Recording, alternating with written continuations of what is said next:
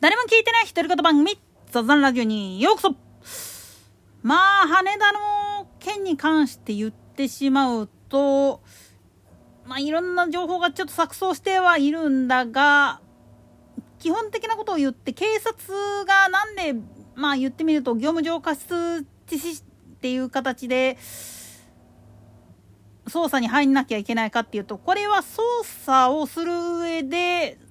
まあ言ってみれば、司法の方に手続きを取る時の便宜上の話なんですよね。なんでやねん。もっと言い方を変えると、国交省の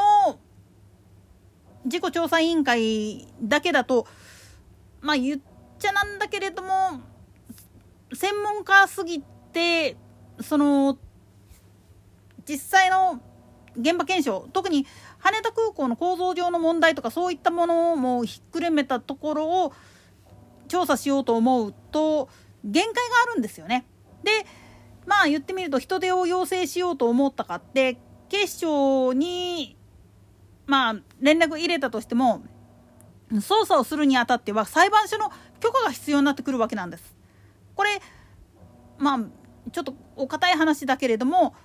警察が暴走しないようにするために一応裁判所の方から捜査協力国交省の方から来てますよっていうことで指示が出ないと動けないっていうのが実は警察の実情なんですよね。だから名義上業務上過失っていうことで捜査入りますけどよろしいですかっていうふうにお伺いを立てた上でやってるっていうことをちょっと踏まえておいてほしいんですよ。ただこうなってしまうとまあ言ってみると本当に法務省と国交省の方での喧嘩になるんじゃないかっていうふうにざわめいてるけれども基本的には合同調査っていう形を取るためにまあ言ってみると科捜研とかが動いてもらって協力を仰いで機体のまあ言ってみたらぶつかった角度とかそういったものを検証するっていう必要性があったりだとかっていう場合が往々にしてあるもんだからっていう話なんです。これはもう39年前の日航ジャンボ機墜落事故の件でもそうだったんだけれどもただ単純にまあ言ってみると JAL にあるいは海保に責任がある云々っていう以前の問題として捜査段階において警察にも協力を仰いだ上で調査する審議するっていう場合は必ずワンクッション司法の手続きっていうのが必要だっていうことを踏まえた上で論ずるのが筋なんです。それと海保と海事をごっちゃにしてる人がいるのがちょっとアホかっていう話です。なんでやねん。海上保安庁っていうのは言ってみれば海上の警察官まあ言ってみれば警視庁とかと一緒なんですよ。だから管轄としては法務大臣の方に入っちゃうわけなんですよ。法務省の方の管轄なんですよね。だから法務省としてはまあ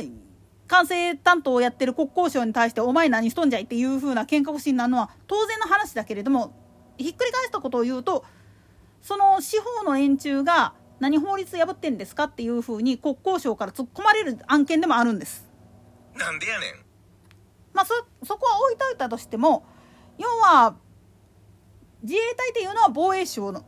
の管轄でありで海保っていうのは警察と同じで法務省の管轄になるんです。警察庁っていうかそっちの方の管轄なんですよね。だから管轄が全然違うしでやってる目的っていうのも全く違ってくるわけなんです。あくまでも開示っていうのは領海の不審船を見つけてそれがまあどっかの国の軍人であったりする場合はまあ言っちゃなんだけどこと構えようかっていう形になるんだけれどもその手前で警察として法律違反ですって言って追っ払うのが海保なんですよ。あくまでも警察組織。だから中国の海警局とは全く別物なんですよね。あっこはもう軍事組織やから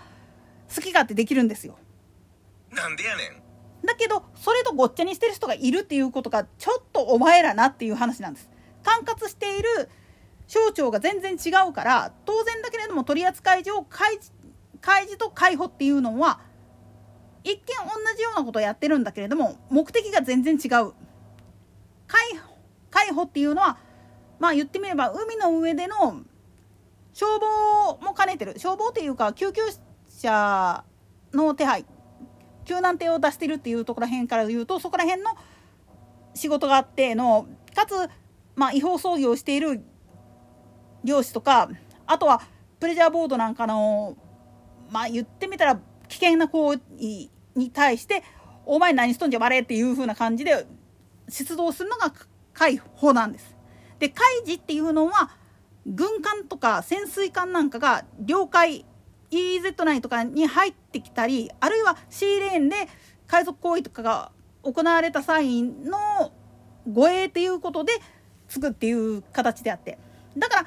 もともとまあ言ってみると管轄が違うしやってることっていうのは一見同じのように見えてても全然別物なんだっていう認識がないと分かりづらい部分なんです。これは陸自が消防あるいは警察の代わりをやることができるかっていう話でもあるんです。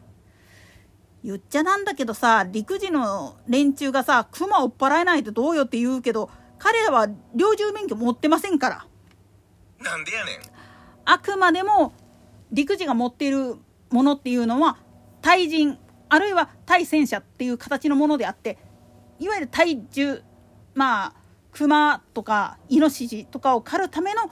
銃じゃないですからだから殺傷能力っていうのも全く別物なんですよね。それこそ本当に的確に的を急所を狙って撃つっていう訓練やってたとしても相手がでかすぎるとそれ通じねえよなっていう話になっちゃうんですよ。逆に言ったら本当にマタキとかの人たちって正確にそこら辺を狙った上でやってるから本当あの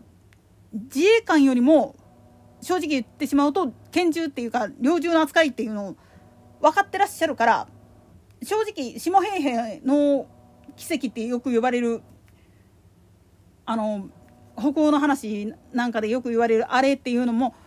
要はもともと軍人である前に漁師であったっていう下地があっての話やでっていう部分も語らないとちょっとまずいんですよね。つまり本来の筋道から言ってしまうと管轄も違うし役目も違うしそして何といっても有事の状態であったがために羽田の方ももうてんてこまいだったわけなんですよね。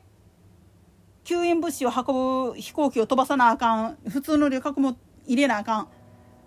だから本来だったら茨城とか成田とかに振り分けなきゃいけなかった東京の国際便あるいは国内のローカル便っていうのも全部羽田に集約してしまってるからこその弊害っていうのが今起きてるわけなんです。本来だったら不便を強いたとしても茨城あるいは成田に振っときゃいいんだけどこれに反対した人たち実はこの事故はあなた方が引き起こしたんですよ。巡り巡って。なんでやねん。つまり釣り上げられるべき吊るされるべきは海保でも国交省でも JAL でもなくあなた方です。といったところで今回はここまで。それでは次回の更新まで。ごきげんよう。